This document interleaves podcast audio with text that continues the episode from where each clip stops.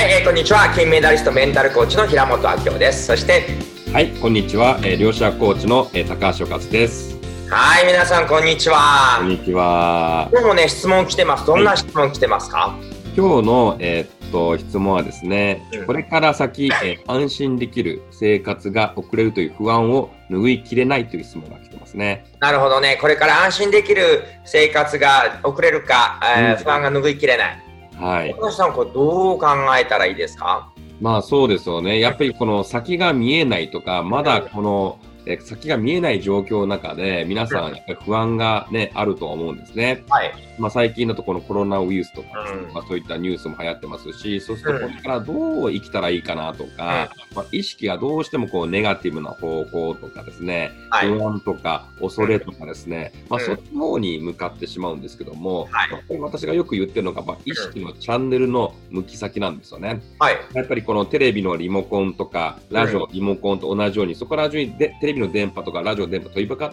飛び交ってますけども、うんそのチャンネルをどこに向けるかによって、うん。まあ、見える映像や聞こえる音とか感じるものも変わっていくと同じように、はい。皆さんがどこに意識を向けるかによってですね、えー全く感じ方が変わってきちゃうというはいところで、やっぱりこう不安とか恐れとかそっちに意識向けちゃうと、だんだんネガティブな感情が湧いてますますそのネガティブスパイラルというかですねマはいイナス思考になりやすくなってしまうので、うんやっぱり意識のチャンネルを、まあ、ちょっとねポジティブな方向に向けていく。ううん。ん、どうしあもっとじゃあこの先の未来もっと明るい未来ってどんな未来が起きそうかなとかどうしたら人生うまくいくかなとかこれを乗り切ったらどんないいことが起きそうかなっていうところに、まあ、意識を向けてくるとだんだんこうチャンネルが変わってきますので、えー感じ方気持ちとか感情もですね、えーうん。変わっていくんではないかなと思うんですけどもどうでしょ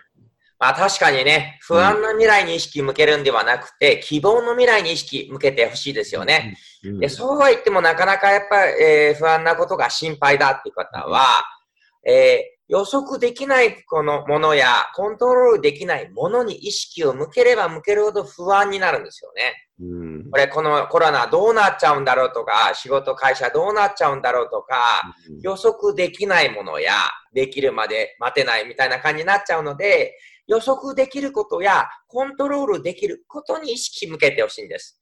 例えば今日一日、えーお昼何食べるとか、自分の意思でコーヒーを飲むとか、何々さんにズームや LINE で連絡するとか、ニコッと笑顔で挨拶するとか、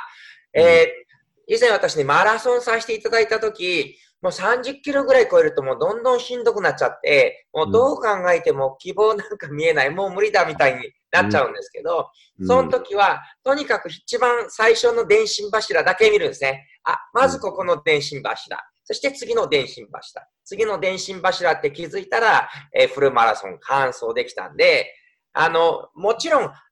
遠い未来こんな風になったらいいな。ぜひぜひ希望を考えてほしいんだけど、うんそうは言っても無理な場合は、今日一日十分生き切った。今日どんな風になればいいか。今日コントロールできるところ。今日の希望のところに意識向けたらと思うんですけど、どうでしょ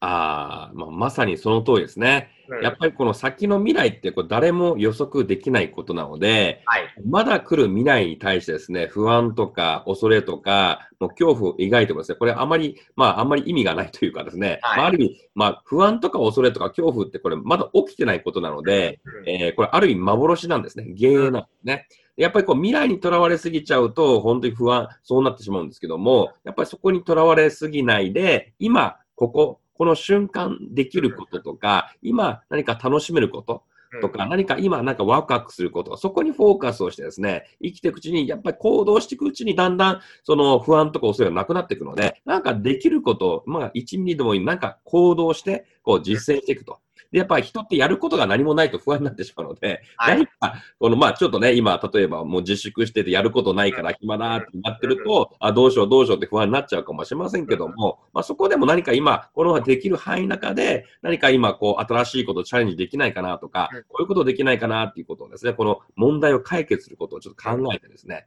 で、やっていくと結構いろんなアイデア浮かんできて、で、それをやってるうちに不安とか恐れとか、うんまあ、その恐怖もなくなってきますので、まあ、そういうこともすごく大事なんじゃないかなと思いますね。確かに、まだ起こっていないことに対して、こうなっちゃったらどうしよでやると不安になるし、はいまあ、ああなったらどうしようって恐怖になっちゃうんで、まあ考えてみたら、ぜひね、これ聞いてる方、自分の心臓に手をやってほしいんです。あ、心臓さんちゃんと動いてますね。うん。肺酸呼吸ができてるし、お腹さん、胃腸さんはちゃんと消化もできてるし、えー頭さん、脳みそさんはちゃんと考えたり、見たり、聞いたり、感じたりしてるんで、手足は触ったりしてるんで、もう今ここにある自分の体に戻ってきてほしいんです。そして、一回ちょっと深呼吸しながら落ち着いてほしいんです。そして、まさに今高橋さんが言ってくれたみたいに、じゃあ、今日できること何あるかな？今日やりたいこと何あるかな？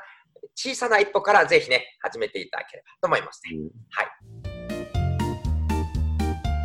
ワンアクションは何でしょうか？今日のワワンアクションはですね、今できることとか、今日なんかやりたいこととか、なんかワクワクすることですね、うん。まあ、ノートに書き出してですね、はい。でそしてそれをやってみると。まあ、はい。一つでもいいので、何かと、まあ、トライしてですね、やってみると、まあ、行動すると不安なくなっていくので、ぜひね、それをやってみたらいいかなと思います。はい。小さいアクションでいいので書き出してみて、今日できることぜひやってみてください。そして、やれたら達成したなっていうのを味わっていただいて、安心感、達成感、えー満満たしていただければと思います。はい。ということで、皆さんどうもありがとうございますありがとうございます。